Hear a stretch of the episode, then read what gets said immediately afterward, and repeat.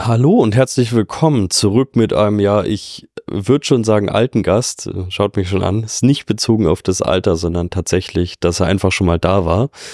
Ich habe ja angekündigt, dass wir zum Anfang des Jahres so eine kleine Runde mit alten Bekannten machen insbesondere um euch vielleicht so ein bisschen Rückblick auf das letzte Jahr zu geben und auch noch mal ein bisschen Ausblick auf das Jahr 2024. Natürlich wieder mit sehr viel Subjektivität und relativ wenig Objektivität. Nein, Spaß beiseite. Ähm, 2024 und natürlich insbesondere heute wird es wieder relativ stark um das ganze Thema aktuelle Threat Landscape gehen. Also wo befinden wir uns? Was ist besonders gefährlich? Wir werden vielleicht auch mal so ein bisschen über aktuelle Vorfälle reden, auch wenn ich da gar nicht so der Riesenfreund von bin, dieses ewige Teilen, der und der wurde angegriffen, das interessiert mich, um ehrlich zu sein, gar nicht so stark. Wir werden vielleicht heute mal auf einen Fall eingehen, weil der medial relativ stark begleitet wurde, aber im Grunde genommen interessiert mich eher das große Ganze.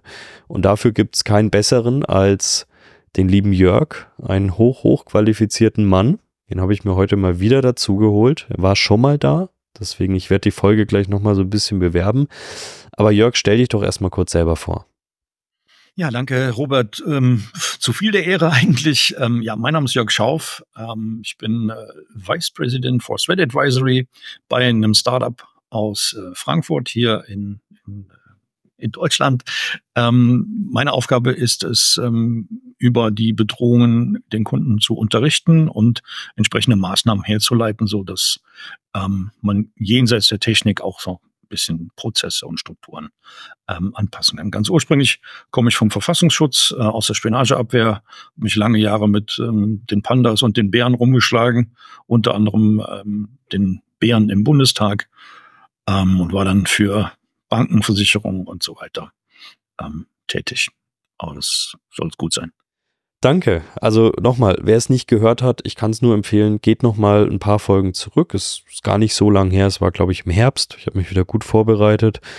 Da habe ich damals mit Kim zusammen mit Jörg geredet und das ist eine sehr, sehr interessante Folge. Wir haben da sehr viel positives Feedback von euch bekommen. Deswegen auch da immer, wenn ihr Feedback habt, besonders Gutes, immer bitte rübersenden. In der Folge haben wir so ein bisschen im Allgemeinen darüber geredet, was überhaupt Threat Intelligence ist, was sind typische Anwendungsfälle in Firmen, was ist vielleicht nicht Threat Intelligence, auch wenn es immer so dargestellt wird, was wird da so ein bisschen durcheinander gewürfelt. Also ihr müsst diese Folge jetzt natürlich nicht hören, um die heutige zu verstehen, aber es lohnt sich auf alle Fälle nochmal reinzuhören. Ich habe auch ja vorhin noch gesagt, wir werden nicht so viel über spezifische Fälle reden. Da ruder ich gleich mal so ein bisschen zurück. Wir wollen heute mal so ein bisschen über das Südwestfalen-IT beispielsweise reden.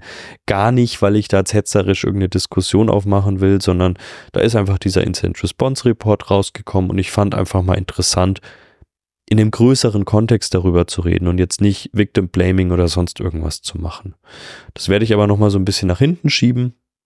Es ist was für später. Jörg, ich möchte jetzt erstmal einsteigen mit so einem kleinen Rückblick auf 2023. Du, der die, den Friend Landscape tagtäglich in seinem Job beobachtet, was hat sich für dich wirklich verändert im letzten Jahr? Also vielleicht auch so ein bisschen eingehen auf ein, zwei Threat Attacker Gangs, die vielleicht hochgenommen wurde, dass wir da ein bisschen drauf zurückblicken. Aber vielleicht erstmal allgemein, was waren für dich so die großen News letztes Jahr? Was waren die großen Änderungen in der Threat Landscape? Oder sagst du vielleicht sogar, es ist eigentlich alles relativ beim Alten geblieben? Aus meiner Sicht würde ich sagen, ähm, es ist beim Alten geblieben. Es wurde nur mehr darüber geredet. Es gab vielleicht mehr sogenannte spektakuläre Fälle, die sich aber aus Sicht der Betroffenen eigentlich nicht unterscheiden. Ja? Weil ob ich jetzt eine Bank bin oder eine Versicherung oder ähm, ich sag mal der der Bäcker an der Ecke, der erwischt wird, ähm, das ist zwar von der Schadenssumme dann unter Umständen unterschiedlich, aber für die Auswirkungen, die Auswirkungen auf den auf das betroffene Unternehmen, die sind natürlich die gleichen. Ja? Ob der Bäcker jetzt äh, mit seinen sechs Angestellten nicht produzieren kann äh, oder der Mittelständler mit seinen 2000 äh, Mitarbeitern nicht produzieren kann, ähm, für das Unternehmen selbst ist die Auswirkung die gleiche. Ja, nur natürlich ist es ein Unterschied, ob jetzt 2000 äh, Leute ihr Gehalt nicht bekommen oder sechs. Ähm, aber das sind eher die Auswirkungen auf der finanziellen Ebene, weniger, weniger beim Opfer selbst. Ja, und ansonsten, was ich glaube, so die großen Akteure angeht, Ähm, da ist meine Meinung ja auch immer, ich habe das schon auf dem Podcast kundgetun, äh, kundgetan, da wird immer relativ viel drüber geschrieben, aber was da wirklich hinter den Kulissen passiert, wissen wir natürlich alles nicht. Also ich meine, es gibt Gangs, denen werden Namen zugeordnet, die geben sich selbst Namen, denen können wir ganz oft eine bestimmte Malware zuordnen, wir können der Malware irgendwelche IOCs zuordnen, was da wirklich im Hintergrund passiert, welche Leute da im Gange sind, ob vielleicht Leute auch in verschiedenen Gangs sind, ob die die Gangs wechseln, wie auch immer das werden wir wahrscheinlich alles nicht so richtig äh, erfahren. Gab es da irgendwas äh, vielleicht wirklich von Relevanz für dich letztes Jahr? Ähm, grundsätzlich gibt es diese Gruppen in, auch mit ihren Affiliates. Das, das sind also keine hypothetischen Szenarien, sondern es ist tatsächlich so, dass diese sogenannten Big Game Hunter, also diese großen gefährlichen Gruppen, die eben in der Regel nicht auf den kleinen Bäcker an der Ecke gehen, sondern auf Unternehmen, ich sag mal, mit einem bestimmten Jahresumsatz, damit sich dann auch ähm, das Lösegeld lohnt. Ähm, in der Regel haben die dann auch eine Cyber Security äh, eine Ransomware Versicherung, so dass dann auch die ähm, die Zahlung gewährleistet wird unter Umständen. Ähm, und und äh, diese Gruppen haben ja bis zu 40 Partnergruppen, diese sogenannten Affiliates. Und wenn wir jetzt mal, jetzt mal sagen, es gibt 40 bis 50 von diesen Gruppen mit 40 bis 50 Affiliates, dann haben wir es eben global mit 2000 Gruppen zu tun, ähm, mit denen wir uns rumzanken müssen. Ja? Ähm, da gibt es dann hin und wieder mal äh, Polizeiaktionen, wenn die Leute, wenn diese Gangs über einen gewissen Schwellwert kommen an erpressten Geldern, ähm, dann hat man Auswirkungen auf die Politik. Politik hat wiederum hat Auswirkungen auf Staatsanwaltschaft und Polizei. Und dann äh, kommt es eben zu einer Zerschlagung unter Umständen. Ja, also und solange es eben nur die Infrastruktur betrifft, also irgendwelche Botnetze werden zerschlagen, ähm, im Darknet wird ein Ransomware Leak-Side-Server ähm, übernommen, dann hat das im Prinzip auf die kriminelle Landschaft fast keine Auswirkungen. Ja. Also diese, wenn die Leute nicht verhaftet werden, dann gehen die zu anderen Gruppen, ähm, vielleicht nicht alle, aber doch der Großteil. Ähm, viel wichtiger ist, dass dann der Source Code der Ransomware äh, sich unter Umständen verbreitet, so dass wir so eine Art Proliferationseffekt haben, wie bei Massenvernichtungswaffen. Äh, erst weiß es nur einer, wie man eine Atombombe baut, dann zwei, dann vier, irgendwann sind es zehn oder 15. Und so ist es auch mit dem Source Code bei ähm, Schadsoftware im Allgemeinen. Ähm, irgendwann gelangt an die Öffentlichkeit, wird verbreitet und integriert. Andere nutzen, große Gruppen nutzen vielleicht ein, ein Snippet von irgendeinem Ransomware-Tool oder was auch immer. Und ähm, dann ändert sich für uns als Verteidiger in der Regel eher nichts. Wir hatten ja sogar letztes Jahr einen relativ großen Fall, ähm, der auch medial relativ begleitet wurde. Da wurde ich, ich glaube, es war irgendwann im Sommer oder im Spätsommer, wurden mit riesen, riesen Trara angekündigt, dass man jetzt Quackbot hochgenommen hat. Ich glaube, das war sogar ein internationaler Effort, wenn ich mich zurückerinnere. Und man muss natürlich sagen, Quackbot hat uns auch in der Instant Response zu der Zeit ordentlich oft beschäftigt. Ähm, also es war einfach Teil von ganz, ganz vielen Attacken. Und natürlich im ersten Moment denkt man sich, oh ja, cool. Natürlich ist man Realist genug und weiß, da wird dann wieder irgendwas anderes hochkommen. Ähm, schlag den einen Kopf ab, es wachsen sechs nach. Es wird nicht allzu lang brauchen. Aber für den Moment kann man erstmal sagen, natürlich, cool, besser als nichts. Jetzt wurde das online sehr gefeiert, auch die Ermittlungsbehörden haben sich natürlich dafür sehr gefeiert und das möchte ich Ihnen jetzt auch gar nicht mal in Frage stellen oder absprechen. Es war dann nur irgendwann im Herbst, Spätherbst, ich glaube irgendwann im Oktober, als dann schon wieder die ersten Meldungen kamen, ah, da ist schon wieder irgendwas aktiv, vielleicht hat man gar nicht irgendwas Großes hochgenommen, sondern eher nur die Command-and-Control-Infrastruktur. Vielleicht gar nicht so viel wie zumindest damals gedacht. Erstens, hast du da vielleicht irgendwelche Informationen dazu? Kannst du da vielleicht ein bisschen mehr Fleisch an Knochen machen? Weil es war ja doch ganz interessant, wie groß die Meldungen waren und wie klein sie dann doch wurden über die Zeit.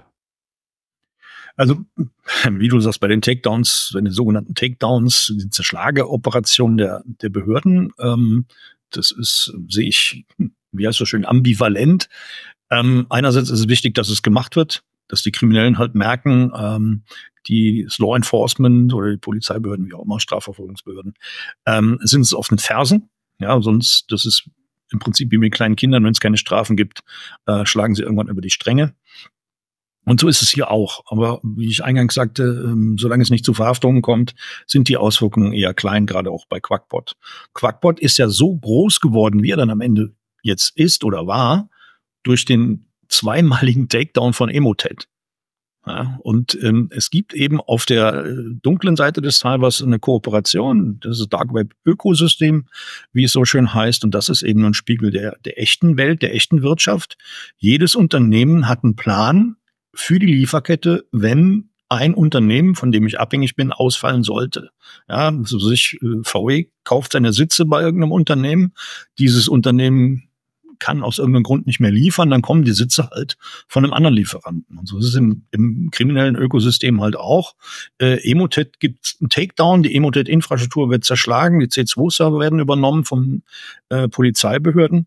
Und ähm, in dem Fall hat es halt genau zwei Tage gedauert, bis Emotet durch Quackbot ersetzt wurde. Ja, das ist genau diese Lieferanten-Supply Chain-Klamotte, ähm, wie wir sie in der echten Welt haben, eben in der kriminellen Welt. Es gibt Lieferanten und es gibt Lieferanten, die ausfallen und es gibt eben Kunden, die von diesen Lieferanten abhängen und einen Plan B haben. Kriminelle wissen, dass die Polizei hinter ihnen her ist und bereiten sich entsprechend auf die Maßnahmen vor. Insbesondere, weil es eben immer öfter passiert. Und ich glaube, das ist auch da wieder wichtig, dieser Kontext, der kommt mir persönlich ganz oft wirklich in der Medienlandschaft zu kurz und nicht nur in der Medienlandschaft, auch in den Kommentarfunktionen. Natürlich weiß ich, dass man jetzt beispielsweise in einem breiten Medium wie der Tagesschau nicht in jedes Detail gehen kann. A, weil man nicht die Zeit dafür hat und B, weil es einfach keinen Sinn macht für die Audienz, die man da bespielt. Äh, trotzdem finde ich es natürlich immer wieder schwierig, weil ich glaube, wenn ich als Laie das Ganze lesen würde, würde ich mir denken, die Welt wurde hier halb gerettet. Und das ist natürlich absolut nicht der Fall. Also, wie du auch schon gesagt hast, Supply Chain, das sind weltweit operierende Ransomware-Gangs. Da ist ein Teil der Lieferkette weggebrochen. Und das ist ein Teil der Lieferkette, der meistens leider, realistisch gesehen, relativ einfach wieder ersetzt werden kann durch irgendwas anderes. Und man hat hier halt nicht irgendwelche riesigen Gruppen, Netzwerk oder sonst was hochgenommen.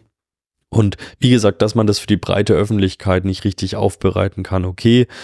Wenn das halt in Fachmedien teilweise dann auch nicht so wirklich sauber aufbereitet ist und realistisch mal dargestellt ist, dann tue ich mich damit immer schwer. Ich tue mich besonders schwer, wenn Leute das dann wiederum auf irgendeinen Repost-Button klicken und eine verkürzte Meldung nochmal weiter verkürzen. Und die Leute, die das lesen, nehmen sich nicht mal die sorry, übertrieben gesagt, 30 Sekunden Zeit, diese doppelt verkürzte Meldung sich durchzulesen und schreiben irgendeinen verkürzten, halbgaren Kommentar dazu. Und das sind dann Leute aus unserer Branche, wo ich mir halt teilweise denke, oh ja, die könnten das schon, die könnten das schon besser wissen. Ähm, dem stimme ich dir äh, absolut zu. Ähm, auch weil ja, wie du sagst, die Zeit ist nicht da.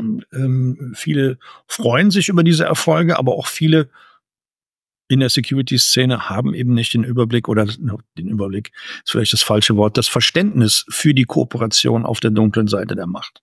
Ja. Ähm, die kommen halt überwiegend von der Technik, sind technikorientiert das heißt, sind Malware fokussiert. Und dann ist ganz klar, der Schluss, irgendeine Malware funktioniert jetzt nicht mehr, weil Law Enforcement irgendwas gemacht hat. Polizeibehörden haben hier Infrastruktur beschlagnahmt. Heißt dann für mich, technologisch gesehen, bin ich jetzt sicherer als vorher. Problem ist hier, hinter jedem Stück Software steckt immer noch ein Mensch. Ja, es gibt keine sich selbst entwickelnde Malware, jedenfalls noch nicht. Ähm, das heißt, solange die, die Personen hinter der Schadsoftware, hinter den Operationen eben nicht verhaftet werden und ihre Tätigkeit fortführen können, sind wir nicht sicherer dadurch, dass Quackbot jetzt weg ist. Ja, auch da stimme ich dir wieder völlig, völlig zu. Und wir haben ja auch ein bisschen über Emotet geredet oder Emotet erwähnt. Das wurde ja relativ häufig als Access as a Service eingesetzt. Das heißt, da hat man sich dann wirklich einen vorhandenen Access gekauft, das war für die eigentlichen Angreifer am Ende natürlich oft das Allereinfachste. Ich hatte schon eine aktive Verbindung. Ich musste im Grunde genommen danach nur noch meine Magic machen, die meistens gar nicht so magisch war. Wir können ja später mal über Südwestfalen IT beispielsweise reden. Und die Sache war gegessen. Was wir jetzt letztes Jahr ganz oft gesehen haben, oder zumindest was man immer wieder vermutet hat, ich meine, man wird die Ursache nicht ganz gerichtsfest darstellen können, aber dass ähm, geklaute Credentials tatsächlich immer größeres Problem werden. Und wie gesagt, wir wissen nie, ob es das dann wirklich ist, aber wir glauben schon, dass viel auf den Credential Theft zurückzuführen ist. Und da habe ich schon das Gefühl, man möchte sich da vielleicht auch gar nicht mehr so abhängig machen von irgendwelchen vorhandenen Botnetzen, wo ich mir einen Access kaufen kann und ganz viel mittlerweile tatsächlich eher über gestohlene Credentials laufe, weil meistens habe ich da nicht so eine große finanzielle Hürde. Ähm, aber ich komme leider, wenn man sich die Schutzmechanismen in den Firmen anschaut, trotzdem relativ weit. Siehst du diesen Trend auch und was können wir da überhaupt machen? Ähm, ja, ich sehe den Trend. Ähm, wenn man sich jetzt mal die ähm, Jahresrückblicke oder die, die äh, Jahresbedrohungslandschaft des letzten Jahres anschaut, im Prinzip schreiben alle IT-Security-Firmen das Gleiche. Ähm, das heißt, zwischen ich sag mal, 60 und 80 Prozent aller Angriffe laufen, je nachdem, wie man fragt, je nachdem, welchen Bericht man liest, eben über gestohlene Credentials. Ja. Ähm, und auch hier haben wir wieder, es ist Business, ja, es ist diese arbeitsteilige äh, Landschaft, ähm, die wir in der echten Wirtschaft haben. Ja, es gibt einen Bäcker, es gibt einen Metzger, es gibt eine Autowerkstatt. Äh, bei der Autowerkstatt haben wir den Lackierer, wir haben den Motorspezialisten und so weiter. Und das bildet sich eben auch äh, im Cybercrime ab. Es gibt die sogenannten Initial Access Brokers oder die Access Broker, ganz einfach. Ähm, also Personen und Gruppen, die mit Zugängen in Infrastruktur handeln ja, angefangen von meinem Web.de-Account äh, bis hin zum Admin-Account von großen Unternehmen. Ähm, und sofern sich Kriminelle die, die Mühe machen, den Account zu bewerten, nach dem Motto, was habe ich denn hier? Was ja relativ einfach ist. Web.de ist privater Account, gmxnet ist auch ein privater Account, aber ähm, firmenname.com.de, ähm, das ist ganz klar, da kann ich Geld verdienen. Und dann wird eben der Web.de Account äh, für Netflix und keine Ahnung was für 10 Dollar im Dark Web verkauft, ähm, bis hin zu ähm, 60, 70.000 Euro für einen qualifizierten Admin-Account.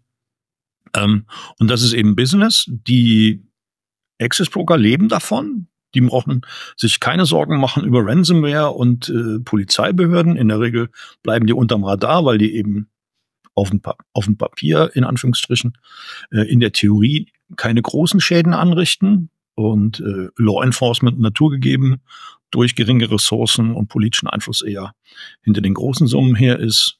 Ähm, und äh, die Ransom Operators sparen sich eben die Mühe, in, in der Masse irgendwo eindringen zu müssen, um äh, dann erst Geld verdienen zu können. Sie können sofort auf der obersten Ebene des Angriffs, wenn man das mal so sehen möchte, äh, einsteigen und ähm, jeder profitiert eben davon. Ja, viele sagen auch, äh, lieber 50.000 äh, für einen fetten Admin-Account und ähm, keine äh, Aufmerksamkeit durch Strafverfolgungsbehörden. Und die anderen sagen, Strafverfolgungsbehörden ist mir egal, ich spare mir lieber den kleinen Scheiß ähm, und kauf mir so einen Zugang. Ja, jeder hat einen Benefit. Ja, und selbst die Access Broker, auch da muss man ja wiederum vorsichtig sein, habe ich die letzten Jahre gelernt. Selbst die Access Broker klauen sich ja meistens nicht selbst die Credentials. Also auch da finden ja Ankäufe statt. Kann man sich auch wieder wie ein Gebrauchtwagenmarkt vorstellen. Gebrauchtwagenhändler aller Access Broker ähm, holt sich hier kauft sich irgendeinen Access an, kauft sich beispielsweise vielleicht auch irgendwelche Credentials an für einen niedrigeren Preis, bereitet das ein bisschen auf, schaut vielleicht auch schon mal, was ist aktiv, was kann ich verwenden, was ist vielleicht auch nicht legitim und verkauft es dann wiederum für einen höheren Preis weiter. Also auch da gibt es die krudesten Geschichten. Und auch da wieder, ja, das ist natürlich manchmal zu schwierig, das für die breite Masse aufzubereiten. Aber auch da möchte ich, wie gesagt, einfach nochmal sagen, es gibt Leute in unserer Branche, die müssten es besser wissen. Ähm, und die machen es dann halt einfach nicht. Und das ist, ja. Wenn wir vielleicht nochmal ganz kurz wegen dem Access as a Service auch nochmal drüber sprechen ich glaube auch ein Grund neben diesem, ich möchte mich da von niemandem abhängig machen, ist glaube ich auch, dass diese Angebote, merkt man, immer ungenauer werden. Also früher hast du ähm, in den Seiten des Darknets wirklich relativ genaue Angaben darüber bekommen, ähm, wer vielleicht das Opfer ist oder relativ Gutes darauf zurückführen konntest. Mittlerweile heißt es dann irgendwie, hey, wir bieten dir Zugriff auf die Cloud-Infrastruktur eines großen Händlers aus der und der Branche. Und das kann halt auch wieder alles heißen. Also das kann auch im Zweifel heißen, ohne dass ich mich da jetzt versuchen würde dran, dass das eine SSH-Verbindung zu irgendeinem Host ist, der in irgendeinem völlig unwichtigen Netzwerksegment steht und der keinerlei aktive Netzwerkverbindung oder die Möglichkeit von einem lateralen Movement hat. Ähm, und leider wird halt das für mich immer noch zu vereinfacht dargestellt. Also ich habe neulich einen Beitrag von einem Geschäftsführer gelesen auf LinkedIn, der hat geschrieben, also nicht Geschäftsführer eines Unternehmens, sondern halt wirklich Geschäftsführer eines Cybersecurity-Beratungsunternehmens. Und der hat geschrieben, ey, man muss nur 20 Euro zahlen, dann kann man sich im Darknet Credentials von Admins kaufen. Ähm, und da muss man sich nur noch einloggen und alles machen. Und ich sage jetzt nicht, dass sowas niemals vorkommt, aber die Praxis zeigt, dass es A schon ein bisschen teurer ist und B doch ein bisschen schwieriger ist in den meisten Fällen. Und da stört es mich schon, weil der Mensch, ganz ehrlich, der muss es selbst besser wissen ich kenne ihn nicht persönlich, deswegen who knows, aber ich denke schon, wenn er diese Firma aufgebaut hat, wird es ein bisschen besser wissen. Aber da kann man natürlich schon einfach das Paniklevel einfach nochmal ein bisschen hochdrehen. Meine Meinung ist, wenn ich valide Credentials möchte mit einem, oder einen validen Zugang, dann ist es nicht mit 20 Euro und zwei Klicks getan. Genau. Ähm, ich meine, auch hier gibt es eine Entwicklung auf der kriminellen Seite, dass die auch ihr Bewusstsein sozusagen erweitern oder weiterentwickeln im, im Sinne von, ähm, ich muss einfach vorsichtiger sein, ja, äh, operationale Sicherheit, da ist das. Ähm, es gab mal eine Person namens Montana mit einer 4 in der Mitte, Leadspeak, und er hat immer gesagt, der oder die, wie auch immer, ähm, ich habe hier einen Zugang zu dem Autobauer sowieso, Markenname, Screenshots und so weiter.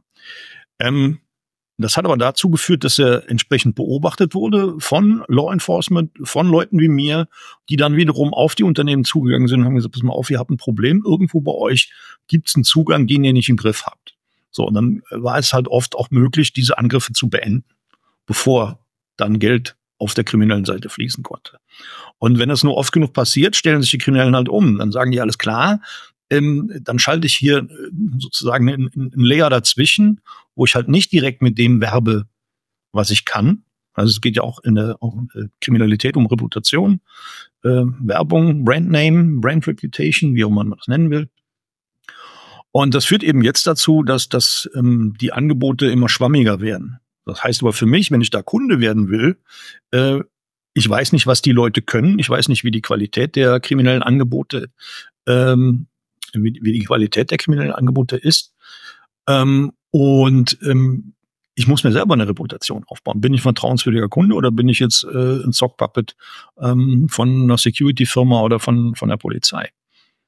Das ist ein interessantes Thema. Also ich habe ähm, letzte Woche erst mit jemandem über gestohlene Credentials geredet und habe gesagt, aus reiner Verteidigungssicht finde ich gestohlene Credentials klingt jetzt ein bisschen blöd, aber gar nicht also finde ich eigentlich sogar fast ein bisschen besser als manch anderes. Weil wenn man sich so ein bisschen anschaut, die Timeline, also wann werden die Credentials abgezogen, beispielsweise durch ein Phishing oder durch irgendwas anderes, die werden dann weiterverkauft und irgendwann eingesetzt. Da vergeht oft doch ein bisschen Zeit. Also wir hatten auch Fälle, da kann man zurückrechnen und sagen, das ging wahrscheinlich doch sehr schnell, weil das Passwort, was da ausgenutzt wurde, war erst vier Wochen alt. Ganz oft ist es aber halt auch so, dass damit Credentials rumprobiert wird, die relativ alt sind, also zwölf Monate beispielsweise.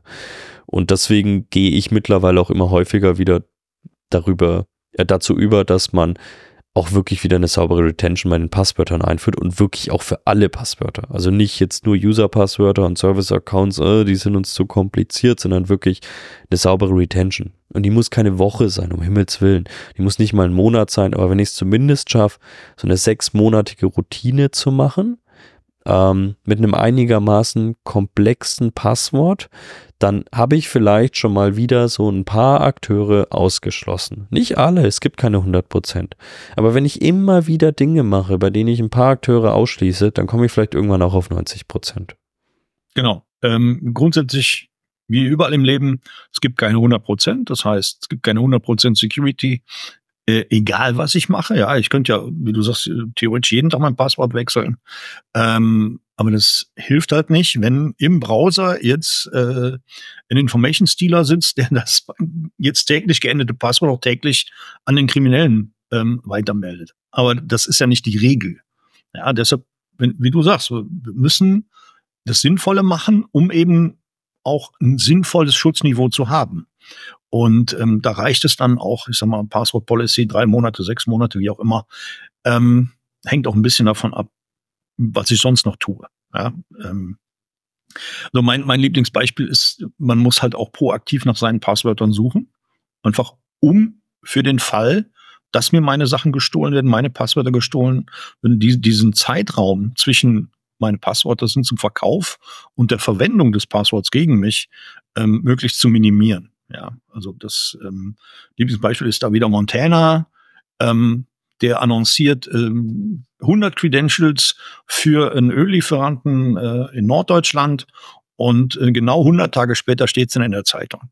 Ja, das heißt, das Unternehmen hätte jetzt stark vereinfacht irgendwas um die 90, 95 Tage Zeit gehabt, den Angriff zu stoppen. Wenn man jetzt mal ausklammert, dass der Täter vielleicht eine Woche oder einen Monat vorher schon im Netz war, bevor er angefangen hat mit Ransomware. Also das heißt aber, hätte dieses Unternehmen einen Prozess gehabt, beziehungsweise einen Dienstleister oder ein eigenes Team, das nach Credentials sucht, die zum Unternehmen gehören, aber nicht ins Darknet sollen, ähm, dann hätte dieser Angriff mit an Sicherheit grenzender Wahrscheinlichkeit verhindert werden können. Und das ist eben der Punkt. Wir müssen verschiedene Sicherheitsmaßnahmen kombinieren. Und dazu gehört eben auch eine sinnvolle Passwort-Policy. Und auch da wieder Lieblingsnetzwerk LinkedIn. Also ich mag sehr oft nicht, was ich da lese und trotzdem bin ich so blöd, mich da einmal täglich einzuloggen. Ähm, also meine eigene Schuld. Da wird sich dann wieder darüber lustig gemacht, dass Leute kein komplexes Passwort haben, was, um ehrlich zu sein, für die meisten User gar nicht mehr geht, weil es irgendeine Passwortrichtlinie gibt. Aber gut, das ist wieder das Geschichten aus dem Paulanerland. Und dann kommt wieder, oh, der, der, die, der, was auch immer, hat hier wieder ein Post-it mit einem Passwort am Bildschirm gehabt. Ja, gut, aber das ist halt meistens jetzt auch nicht wirklich der absolute Anwendungsfall. Und deswegen sage ich halt auch, bisschen komplexes Passwort natürlich sollte schon sein, durch eine Passwortrichtlinie vorgegeben. Ähm, aber wir müssen hier nicht beispielsweise uns auf 20 Zeichen für jedes Userkonto machen, weil dann werden die Leute doch wieder zu vereinfachten Mitteln greifen. Und das oftmalige Problem ist ja heutzutage gar nicht mehr, dass Passwörter erraten werden. Ähm, und dass die deswegen wegkommen oder irgendein Brute Forcing stattfindet, sondern dass die halt meistens in Cleartext wegkommen durch ein Spearfishing oder sonst irgendwas. Und das ist meistens relativ Wurst, ob das Ganze 8 oder 16 Zeichen hat. Absolut stimme ich dir zu. Ähm, vor allen Dingen, je, je, komplexer Sicherheit wird, desto mehr neigen Leute dazu, ähm, es sich einfach zu machen. Ja, weil so, ich sag mal, acht Stellen, relativ komplex, kann ich mir noch merken, zehn vielleicht auch noch. Und darüber hinaus muss ich mir irgendwo aufschreiben. Und dann fängt es wieder an, ob ich das jetzt auf dem Zettel habe, auf dem, auf dem äh, Schreibtisch äh, oder eben in so einem Passwortmanager, der dann wiederum auch eine Sicherheitslücke hat und die geknackt und ausgenutzt wird. Ja, Passwortmanager wäre meistens noch gut. Also wir haben in äh, Angriffen beispielsweise auch schon Excel-Tabellen auf Admin-Shares gesehen, relativ häufig. Wir haben Red Team-Reports gesehen, die man auch nicht überall ablesen sollte. Aber wie ich schon vorhin gesagt habe, dieses Beispiel, Lise Müller hat mal wieder gepostet äh, mit einem Passwort. Ja, ist natürlich nicht toll, aber wenn wir uns mal de facto den Friend Landscape anschauen, die Chance, dass das ausgenutzt wird, ist meiner Meinung nach massiv und deutlich geringer, als dass irgendwo dieses Excel-File auf dem Admin-Share ausgenutzt wird. Und da wäre jetzt auch so eine Frage von mir. Könnt ihr überhaupt feststellen, dass es irgendwie eine nennenswerte Quote gibt, dass eine physikalische Komponente mit drin war. Also dass dieses typische Beispiel, jemand hat sich über einen Putzdienst eingeschleust. Also gibt es da was, was ihr beobachtet habt? Ähm, ist jetzt nicht unser Thema. Da müsstest du mit echten Incident Responsern reden. Ähm, wir haben da direkt keine, keinen Einblick. Aber ich sag mal so aus meinem trainierten Wetterknie heraus, aus dem Bauch raus, es gibt diese Fälle, aber die sind so verschwindend gering, so selten, dass sie in der Cybersecurity-Praxis eigentlich keine Rolle spielen. Ja, okay, also wir können ja auch auf relativ viele Fälle zurückblicken und natürlich wird man nie sagen können, ey, da waren, ähm, da war kein Insider mit drin, weil das wird man manchmal nicht erfahren, aber zumindest meistens ergibt es keinen Sinn. Meistens hat sich da einfach jemand Access oder Credentials oder sonst was gekauft und dann hatte man halt nicht die ordentlichen Schutz- oder auch Detection-Mechanismen. Und ja, also ich sag's auch immer, so ein guter Incident Response Report hatten hätte, wäre wenn, aber diese Insider-Sachen, meiner Meinung nach, finden die in der breiten Masse ähm, gar nicht, gar nicht so häufig statt. Und wieso soll denn jemand überhaupt den Aufwand begehen, über Monate, Jahre auch den finanziellen Aufwand begehen, da jemanden in eine Firma einzuschleusen? Im Zweifel, meine ich, kann man dadurch auch deutlich einfacher am Ende hochgenommen werden wenn ich halt auch einfach die Möglichkeit habe, bei so einem Montana einfach 100 Zugänge zu kaufen und schauen, was funktioniert. Meistens für einen deutlich schmaleren Taler und mit einer relativ niedrigen Chance dann auch dafür zumindest erwischt zu werden. Und klar, es gibt auch diese Fälle von Einschleusen, da reden wir meiner Meinung nach eher über Industriespionage, die dann aber im Gegensatz zu einer Ransomware auch nicht gesehen werden möchte. Genau, genau. Also das ist eher dieser, dieser Insider-Thread, ähm, oder ich sag mal Geheimnisverrat, äh, Brechen von Vertraulichkeit, wie auch immer man das nennen mag, ähm, das spielt in der in der Cyberkriminalität, über die wir heute hier reden, keine. Jetzt haben wir heute Montag, den 29. Ja, 29. Januar. Ich weiß noch gar nicht genau, wann wir diese Folge veröffentlichen. Also vermutlich in drei oder vier Wochen. Ähm, Deswegen ist nicht alles immer aktuell. Wenn sich da jetzt irgendwas geändert hat von dem, worüber wir gleich reden, haben wir halt einfach keine Chance. Ähm, ich glaube, am Freitag wurde der Abschlussbericht ähm, zum Angriff auf die Südwestfalen IT veröffentlicht. Erstmal finde ich, das ist ein ganz schön strukturierter Incident Response ähm. Man kann ihn sich öffentlich anschauen. Es gibt so ein paar geschwärzte Stellen, aber das sind de facto euch nur ein paar IP-Adressen. Ansonsten ist das wirklich offen erstmal. Ich habe das Ding gelesen und mir gedacht, naja, wir reden hier mal über so große Szenarien, Industriespionage und sonst irgendwas. Aber auch da war es eigentlich wieder lächerlich einfach.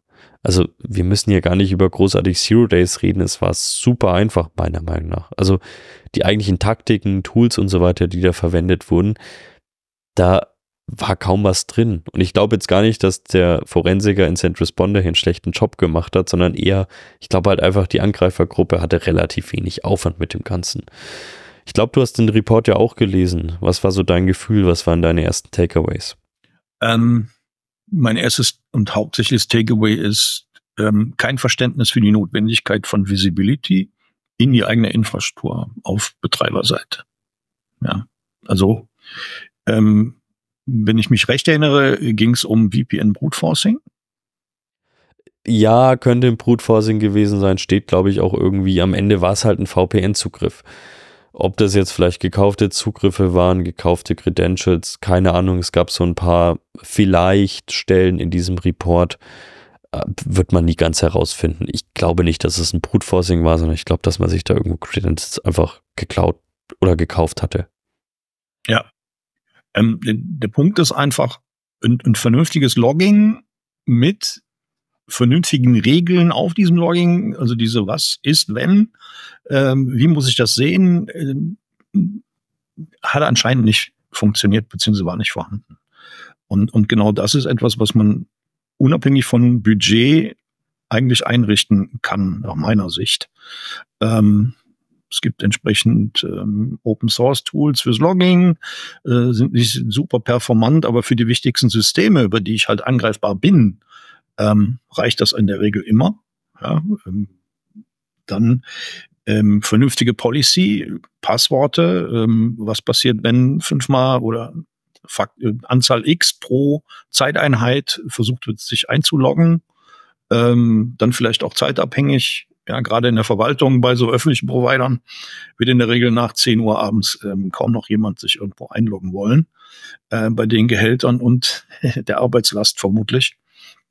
Und all das kann man eben abbilden ähm, in einem guten Alerting, theoretisch aus meiner Sicht. Ähm, und das ist anscheinend nicht passiert. Ja, und das ist das technologische Problem letztendlich. Da hast du natürlich schon ein paar wichtige Punkte angesprochen. Ähm, und am Ende wird es natürlich immer eine Mischung aus verschiedenen Dingen sein. Ähm, das wird ja auch mal so ein bisschen vergessen. Ich meine, der Report ist, wenn man es so sagen will, für jemanden, der sowas öfters mal liest, einigermaßen wohlwollend geschrieben. Ich habe das bei ähnlichen Szenarien auch schon härter gelesen. Für mich war das, wie gesagt, einigermaßen wohlwollend geschrieben. Das heißt aber nicht, dass es jetzt schlecht ist. Ich meine einfach nur, es wurde jetzt keine drastische Sprache angewendet. Was mich halt jetzt schon wieder stört, ähm, ist, boah, jeder liest so ein bisschen von dem Report und dann der MFA-Hersteller postet erstmal wieder, oh, hätten die mal MFA gehabt, wir können euch helfen. Der ED-Hersteller sagt, hätten die mal EDR gehabt, meldet euch, wenn wir euch helfen sollen. Also alle sind jetzt wieder der heilige Samariter. Am Ende sind es natürlich ganz viele Dinge, die zu einer ganzheitlichen Strategie ähm, einfach zutragen wie du schon sagst, Visibilität war für mich gar nicht vorhanden. Also ich war nicht mit drin, aber es sieht für mich so aus. Ähm, natürlich sollte auch niemand einfach mit Username und Passwort reinkommen. Aber selbst wenn wir die Dinge gehabt hätten, wäre das immer noch keine Garantie gewesen. Also wir hatten letztes Jahr genug Angriffe, die trotz MFA einen sauberen Login bekommen haben. Nicht mal, weil mein MFA gehackt hat, sondern weil halt diese MFA-Fatigue immer noch ganz gut funktioniert. Ähm, und von dem her wenn ich hier, wenn ich hier wirklich ein Spearfishing habe mit Proxying von den Credentials, auch da kamen zu oft Sachen weg in den letzten Jahren, dann war halt die Session-ID einfach weg. Und deswegen so viele Verfehlungen da, glaube ich, auch drin waren, so vielschichtig ist es am Ende halt dann doch. Ich glaube, besonders da die Datenlage so schlecht ist, wird man viele Dinge eh nicht abschließend bewerten können. Und ja, es lohnt sich halt jetzt nicht, das Maul sich darüber zu zerreißen und es wieder als Werbevehikel zu verwenden. Für mich liest sich einfach so, als ob da jemand verdammt wenig Arbeit hatte. Ja, offensichtlich. Und ähm, die Frage ist, warum haben die wenig Arbeit und was kann man dagegen tun? Also ich bin jetzt auch gegen ein, ein Bashing äh, der Südwestfalen-IT in dem Fall. Ähm, das ist halt erwartbar. Ich meine, sind auch nicht die einzigen, die äh, geknackt werden als kommunaler Provider. Ähm, in der Regel trifft es im Moment, warum auch immer, äh, eher äh, kommunale Provider, äh, ich sag mal, in, in Hessen und Baden-Württemberg.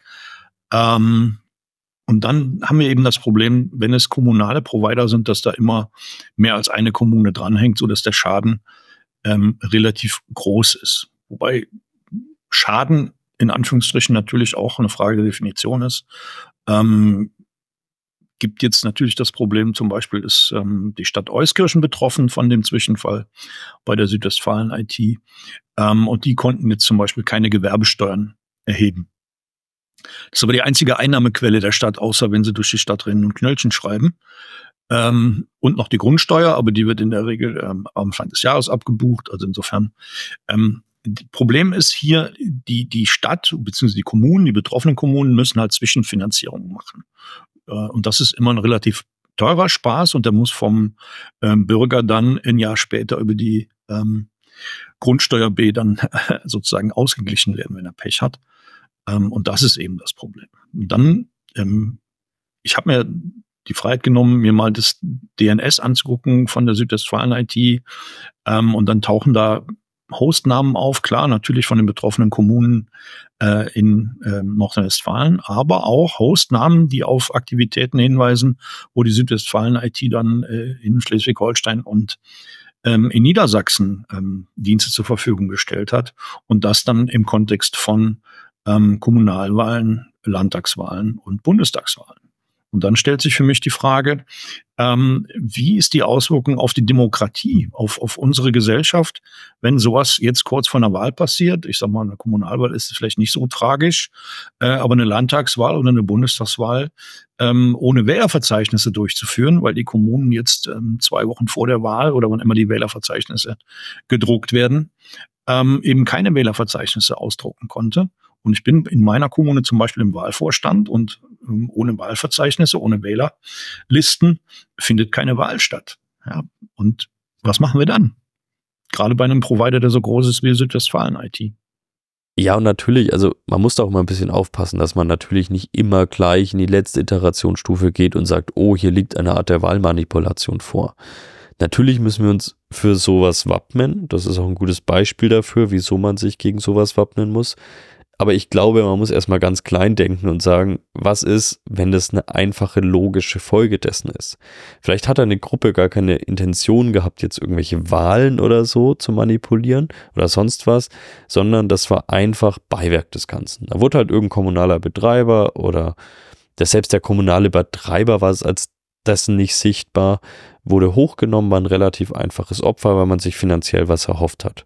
Und diese weitreichenden Folgen, die dann dabei herausgekommen sind auf der Opferseite, die waren gar nicht Kalkül oder so, die hat man vielleicht gar nicht mitbekommen im ersten Moment. Und ich habe da immer das Gefühl, das klingt dann im Nachhinein natürlich alles immer spannender, als es vielleicht in der Intention war. Und da klingt es natürlich auch immer so, oh, da steckt ein staatlicher Akteur dahinter. Das heißt, wir konnten ja, wir konnten ja eigentlich nichts machen, weil, boah, unsere Demokratie ist in Gefahr und, und, und. Und nochmal, das ist jetzt nicht auf Südwestfalen-IT gemünzt, um Himmels Willen, da gab diese Sätze da gar nicht. Es gab aber schon so Fälle, da wurde, glaube ich, bewusst der Fokus vielleicht so ein bisschen verschoben und vielleicht auch so ein bisschen von der eigenen, von den eigenen Herausforderungen, nenne ich es mal, abgelenkt. Wie gesagt, ich betone ganz klar, es war jetzt nicht bei der Südwestfalen-IT, aber ich habe solche Fälle schon gesehen. Genau, stimme ich dir auch zu. Ähm, ich wollte auch nicht darauf hinaus, dass jetzt hier ein Täter bewusst Wahlen manipuliert äh, hat oder manipulieren wollte, sondern als grundsätzliche Idee mal drüber nachzudenken, wenn kommunale IT-Provider Infrastruktur zur Verfügung stellen, die ähm, ich sag mal, wahlrelevant ist oder verfassungsrelevant oder demokratierelevant, wie immer man das nennen möchte, ähm, dass man da auch Auswahlkonzepte haben muss. Ja, das heißt, ähm, was ist jetzt, wenn jetzt Wahlen gewesen wären? Wie ist das zu bewerten? So, und dann ähm, habe ich mal auf der Seite vom BSI geschaut, ähm, als oberste äh, deutsche Nerdbehörde, ähm, und da ist nichts zu dem Thema. So, und ähm, da muss ich dann auch sagen, äh, es gibt auch kein Landesamt für äh, Sicherheit in der Informationstechnik, außer in Bayern. Das heißt, äh, 15 von 16 Ländern haben vielleicht gar keine Konzepte ähm, gegen solche Zwischenfälle. Und das ist das, was mich eher umtreibt. Noch nicht mal, dass Akira es leicht hatte oder dass irgendein Provider nicht gut aufgestellt war. Ja, das äh, sage ich auch mal. Das ist, das eine ist eine Einzelfallbewertung, die man machen muss. Und das andere ist zumindest mal nachzudenken, was wäre, wenn. Und natürlich da, wie gesagt, nicht immer vom Worst Case ausgehen, sondern vielleicht auch mal die naheliegenden Dinge denken. Das ist ganz oft dieses losgelöste, logische Denken, was mir dann teilweise fehlt. Weil wie gesagt, man muss immer vom Worst Case ausgehen und ich meine, da wird jetzt wahrscheinlich auch wieder eine Menge Diskussionen aufkommen. Wir haben Wahljahr in den USA, das heißt auch da wird es viele Diskussionen rund um Voting Machines, um Einmischung von außen wieder geben. Die einen würden sagen, da wird, wird manipuliert, damit hier von Russland und China und sonst irgendwas. Die anderen sagen, oh, da wurde Anfluss genommen, damit wir nicht gewinnen und wie auch immer. Wahrscheinlich wird es eine riesen Shitshow, persönliche Meinung. Und dieses ganze Thema Cybersecurity, innere, äußere Sicherheit im Kontext zur Cybersecurity wird einfach wieder als Bullshit-Bingo verwendet. Das ist einfach wieder mein, mein Take dazu. Und es gab diese Sachen, es gibt staatliche Akteure, aber oft ist es auch einfach so ein Feigenblatt. Genau. Ja, ähm, haben wir schon gesehen. Ist ja nicht das erste Mal, dass ähm, ja, Wahlen über soziale Medien oder äh, Miss- und Desinformationskampagnen ähm, beeinflusst werden sollen. Ob es dann immer funktioniert, ist schwer zu messen, finde ich. Ähm, auf jeden Fall, es gibt diese Aktivitäten. Ähm, ich bin selber schon von Dienstleistern in dem Bereich angesprochen worden, ob wir in Deutschland Bedarf hätten, äh, in die eine oder andere Richtung ähm, was zu machen.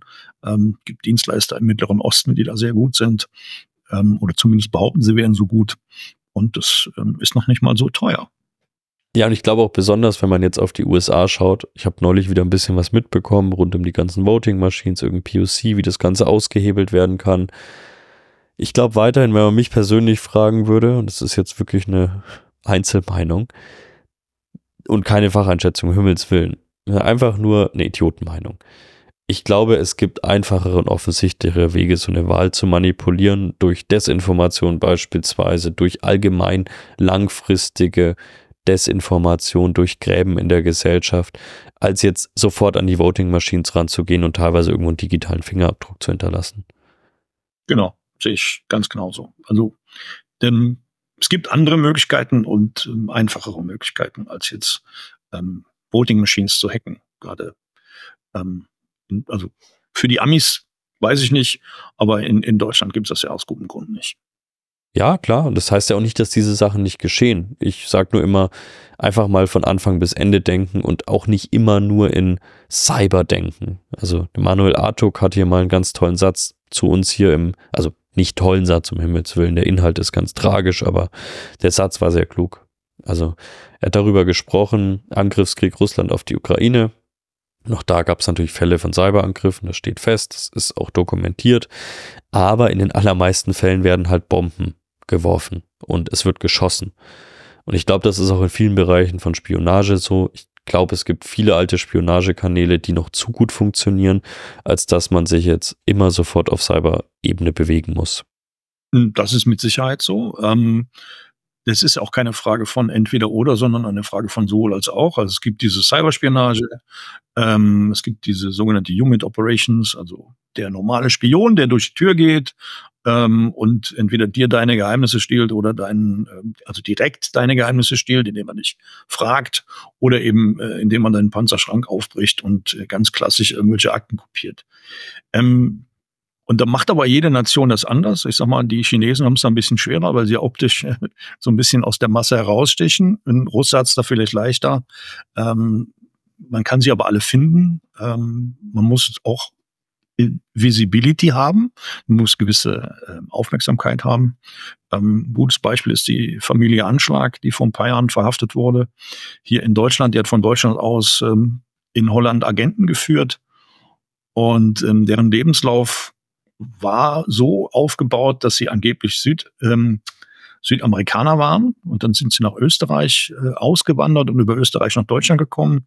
Und jeden, der den Lebenslauf gelesen hat und sich mit denen unterhalten hat, hätte auffallen müssen, dass was nicht stimmt, denn sie hatten eben keinen spanischen oder portugiesischen, brasilianischen Akzent, sondern einen russischen Akzent. Und wenn man an, angeblich in, ich sag mal, Argentinien geboren wurde oder wo immer das war, ähm, dann passt das einfach nicht. Und da ist eben so eine klassische Spionageoperation zwar immer noch Notwendigkeit, weil bestimmte Informationen kriegt man anders nicht, äh, aber Cyber ist schon einfacher. Und deshalb machen die Russen zum Beispiel beides und die Chinesen meistens nur Cyber. Es kann ja auch eine ergänzende Maßnahme sein und top auf irgendwas anderes. Und ich glaube, was einige Privatleute, habe ich mitbekommen, jetzt immer mehr so ein bisschen herumtreibt, ist so ein bisschen dieses ganze Thema, digitale Erpressung. Ähm, und das ist natürlich ein bisschen anders gelagert als im unternehmerischen Bereich, wo wir derzeit eher davon sprechen, dass Daten abgezogen werden und eben eine Veröffentlichung dieser Daten weitreichende Folgen haben könnte. Bei Privatpersonen, ich kann mir vorstellen, dass das im politischen Kontext schon passiert ist, geht es gar nicht mal darum, vielleicht Daten zu stehlen, sondern eher Daten auf irgendwas zu platzieren. Und da mache ich mir schon ähm, eher größere Sorgen. Und jetzt gar nicht um diesen Massenspam rund um, oh, ich habe hier ein Video von dir gemacht, wie du sonst was gemacht hast, zahl mir 2000 Euro, sondern wirklich ähm, in einem größeren Rahmen, da wird was auf deinem Rechner beispielsweise platziert, was super, super belastend ist. Absolut. Das ist auch ähm, ein Trend, der gerade erst beginnt aus meiner Sicht. Ähm, ich sag mal, im Privatbereich, wie du sagst, gibt's das schon als klassische Spam-Attacke. Zahl mal hier Tiny Money, kleinen Betrag in Euro, 500 Euro, sonst äh, veröffentlichen wir das. Und allein da muss Leuten eigentlich schon auffallen, echte Erpresser kommen nicht mit 500 Euro um die Ecke. Ja. Ähm, andererseits, Leute sind in der Regel nicht erfahren genug und nicht gelassen genug im Umgang äh, mit Spam und geraten dann schnell in Panik. Ich habe eine Nachbarin, ähm, die wurde angeschrieben, ähm, die ist Lehrerin und angeblich hätte man bei ihr Kinderpornos gefunden. Und das war dieser klassische BKA-Spam, der vor ein paar Jahren mal kursiert ist. Ähm, und vor allen Dingen in dem, in dem Erpresserschreiben selbst stand drin, äh, wir haben bei dir gestohlene Musik, MP3s, Filme äh, und Kinderpornografie gefunden. So was jetzt so. Und hätte man schon merken können, dass anhand der Vorwürfe das alles nicht stimmen kann. Und die war dann trotzdem so erschreckt, weil die sah natürlich ihre Karriere in Trümmern, ihren Ruf beschädigt und ist dann zur Tanke gegangen, hat so eine Bezahlkarte gekauft und dann dem Erpresser diesen Code übermittelt. So, und das ist jetzt mit dem ähm, belastetes Material einfach nur eine Weiterentwicklung des Ganzen. Und das jetzt in Verbindung mit, ich sag mal, State of the Art, krimineller Technologie, KI, was auch immer, wo man halt auch ähm, Tonspuren fälschen kann. Ähm, man kann dein Gesicht auf irgendwelche Körper kopieren. Ähm, und dann ist uns ja klar, dass das dann irgendwann im Pornobereich endet und das ist immer noch anrüchig. Und ähm, das wird dann vielleicht über Bande gespielt, dass, dass man ähm, eben die, die Köpfe von Kindern von Zielpersonen nutzt, ähm, wo dann die Familie bedroht wird und das natürlich dann auch entsprechende psychologische Auswirkungen hat. Und das ist auch etwas, wo, wo ich mir Sorgen mache. Ja, und ich meine, das ist genau richtig gesagt. Das sind Dinge, die sind Stand heute rein technologisch nicht sonderlich schwierig. Ähm, und das ist halt einfach dieses, ja, dieses logische Denken und dass da was Komprimitierendes auf deinem Endgerät, vielleicht auch mit einem persönlichen Touch, ich rede hier wieder vom KI platziert wird, ist, ja, ist ein bisschen beängstigend. Ich habe es mit Kim mal besprochen, wir haben mal so ein 15 Minuten äh, Video als Training für die Google Speech KI hergenommen für so ein Privatprojekt. Also wir wollten so ein, ein Sportvideo mit einem Dokumentarfilmer einsprechen. Und wir haben dem wirklich 15 Minuten Trainingmaterial gegeben und es war irre, irre gut. Also wenn du nicht super genau hingehört hast und wer macht es, ich hätte es nicht gemacht, hättest du nicht gehört, dass diese Person es nicht selbst eingesprochen hat. Und was machen jetzt beispielsweise Verfolgungsbehörden, wenn sowas im großen Rahmen passiert? Wenn Leute irgendwas Kompromittierendes in Sachen Sprache, in Sachen Video auf ihren Rechnern haben, aber beteuern, sie waren das nicht. Und das im großen Rahmen. Da mache ich mir wirklich Sorgen. Ja, denke ich auch. Ähm, insbesondere ähm, aus meiner Erfahrung heraus ähm, hinken die Strafverfolgungsbehörden der kriminellen Entwicklung immer hinterher.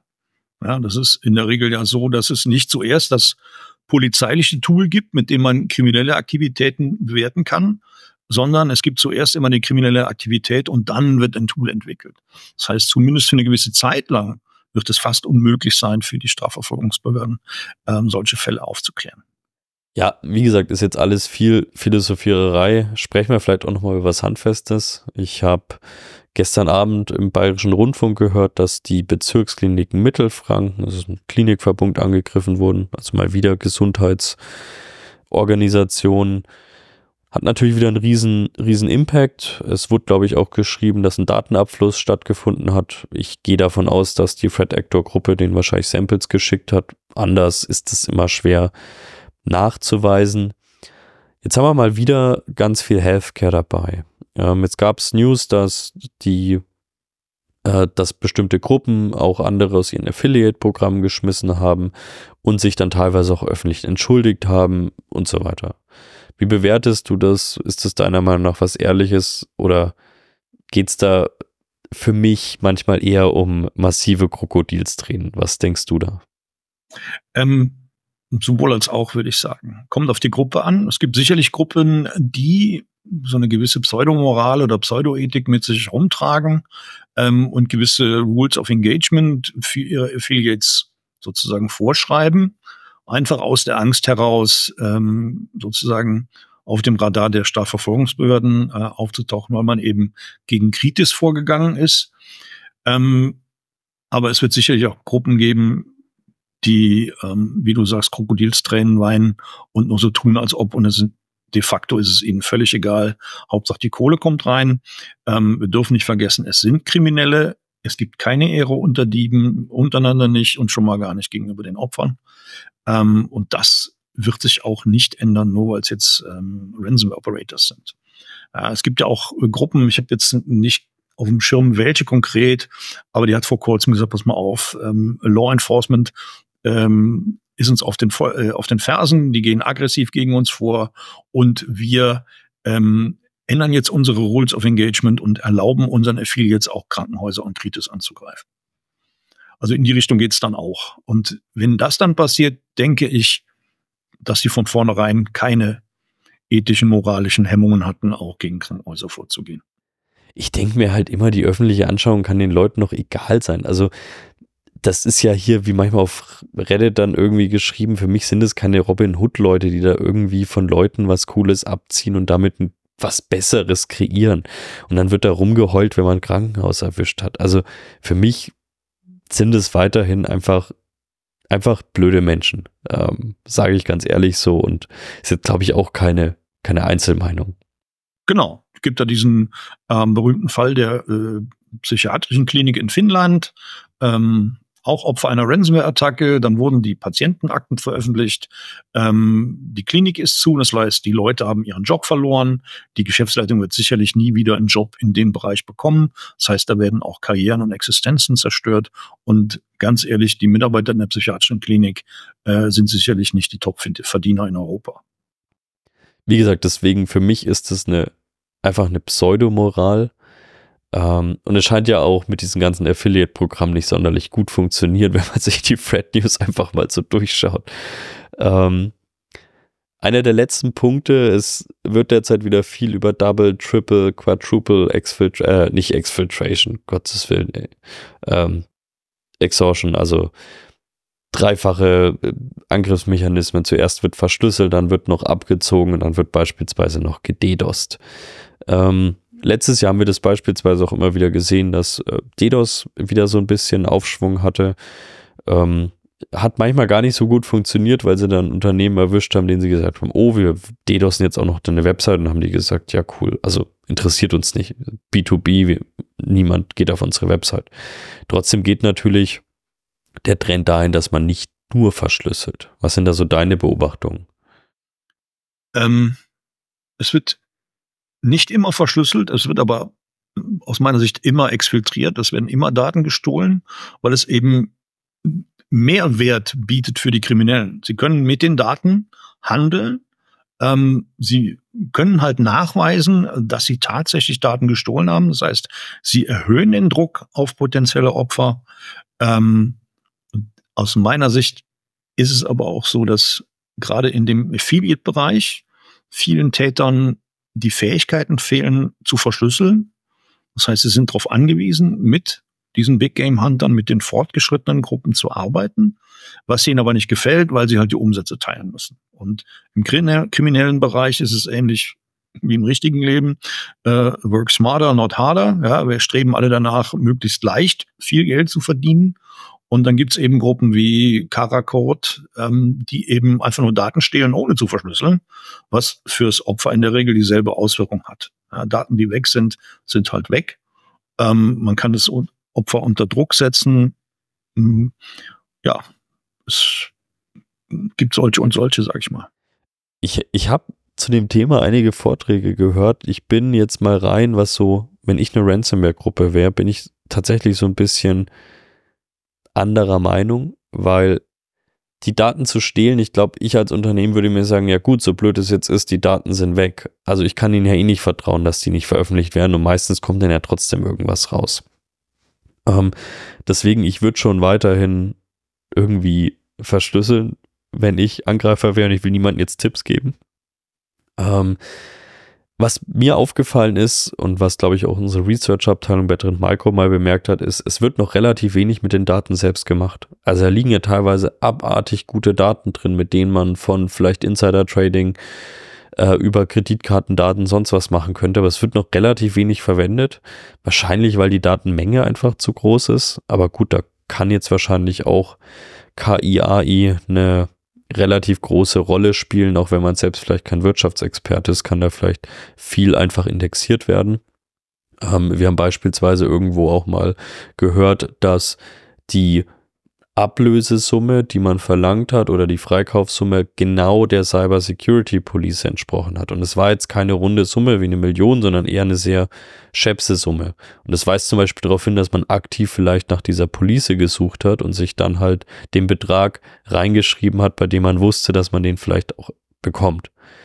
Ähm, aber ja, wahrscheinlich wird der Trend da einfach hingehen, dass äh, ja, dass dass immer mehr Mechanismen eingesetzt werden für die Erpressung. Trotzdem glaube ich, dass es weiterhin auch oftmals einfach eine Verschlüsselung der Daten stattfindet, weil das, das ist ein Aufwand für die. Da müssen sie Krypto machen. Äh, da braucht es auch Rechenpower und sonst irgendwas, aber besonders der Krypto-Teil ist nicht so einfach. Ähm, aber am Ende ist das, was den Firmen halt richtig wehtut, ist, wenn diese Umgebung steht. Wenn Daten exfiltriert werden, ist das blöd, aber das ist passiert. Man kann weiterarbeiten. Genau. Ähm, ist wirklich so, sehe ich auch so. Ähm, es wird halt nicht verschlüsselt, weil man die Fähigkeiten nicht hat, ganz einfach. So, wenn man könnte, würde man das sicherlich machen. Auch bei Karakort. Ähm, sie haben die kriminelle Energie, sie haben vielleicht nur nicht die technischen Fähigkeiten.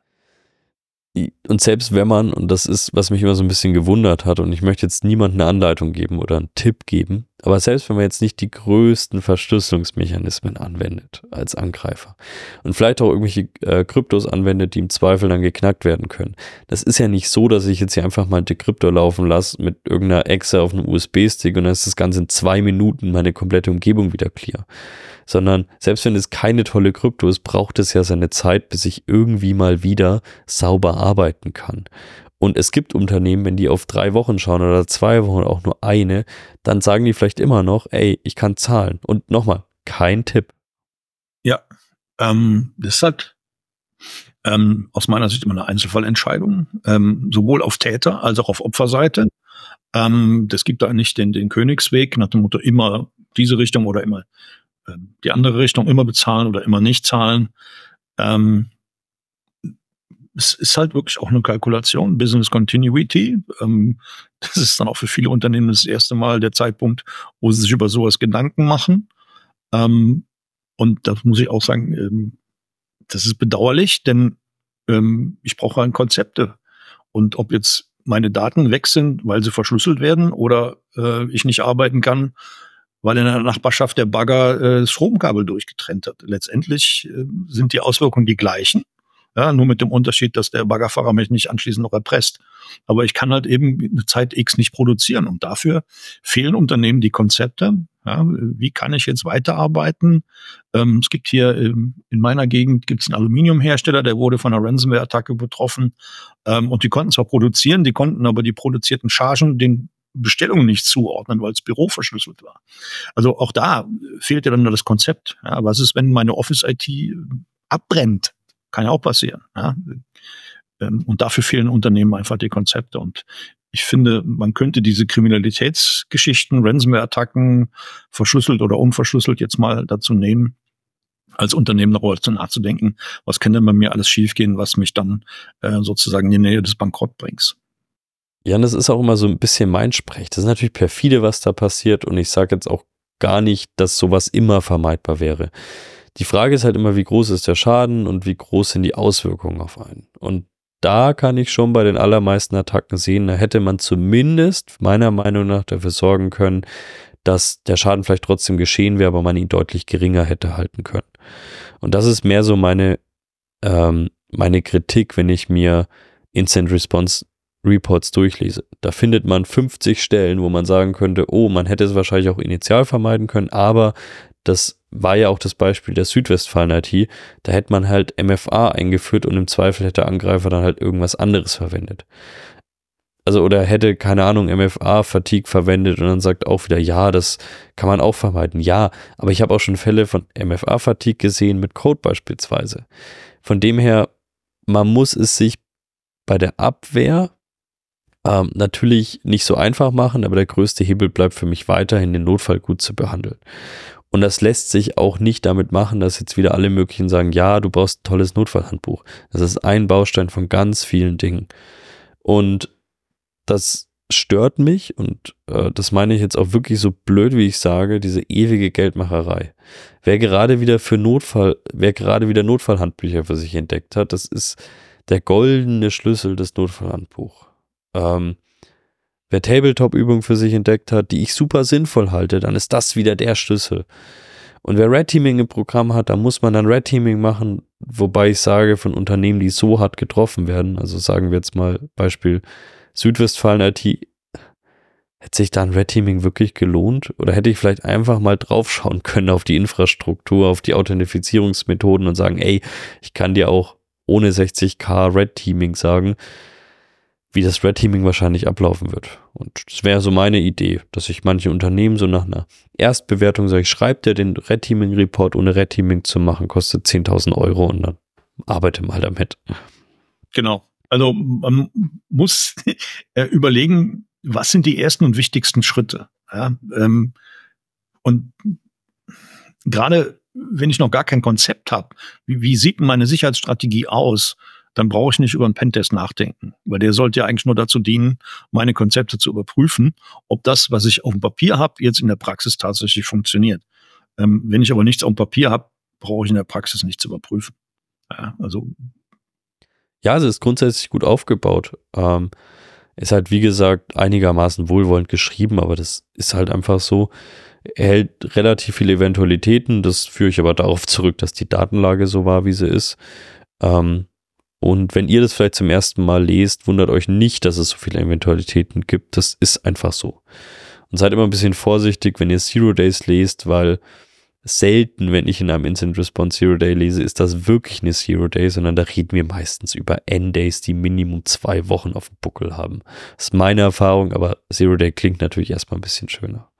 Ja, spektakuläre Formulierungen und dann auch wiederum, ja, es gab ja keine Gegenmaßnahme, weil war ja Zero.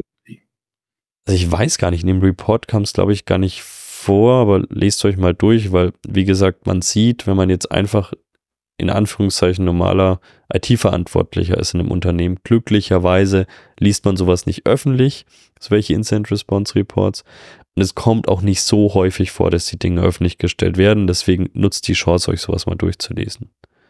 Ansonsten, es war mal wieder ein unglaublich interessanter Austausch. Ich habe viel Schönes beziehungsweise nicht Schönes äh, wieder erfahren von dir. Und äh, ja, ich freue mich jetzt schon drauf, wenn wir vielleicht dieses Jahr nochmal, du nix schon, uns unterhalten und wahrscheinlich wieder über ähnliche Dinge in einer etwas anderen Couleur sprechen. Ja. Ich würde mich sehr freuen, Robert. Ich habe es äh, wieder auch genossen, hier Gast zu sein bei dir. Ähm, und habe ich, glaube ich, viel gelernt wieder. Danke. Das freut mich. Und dann würde ich sagen, ich werde übermorgen in Urlaub fliegen. Das heißt, wir haben jetzt mehrere Folgen aufgenommen. Für die nächsten mindestens fünf Wochen sind wir mit Breach FM safe. Also fünf Wochen vom 9. 19. Januar. Oh Gott, ich bin völlig, ich brauche Urlaub. Ähm, und es wird auch danach weitergehen. Also ich habe schon wieder Termine zur Aufnahme mit super interessanten Gästen, wie dem lieben Jörg heute. Deswegen, ciao, danke. Danke, ciao.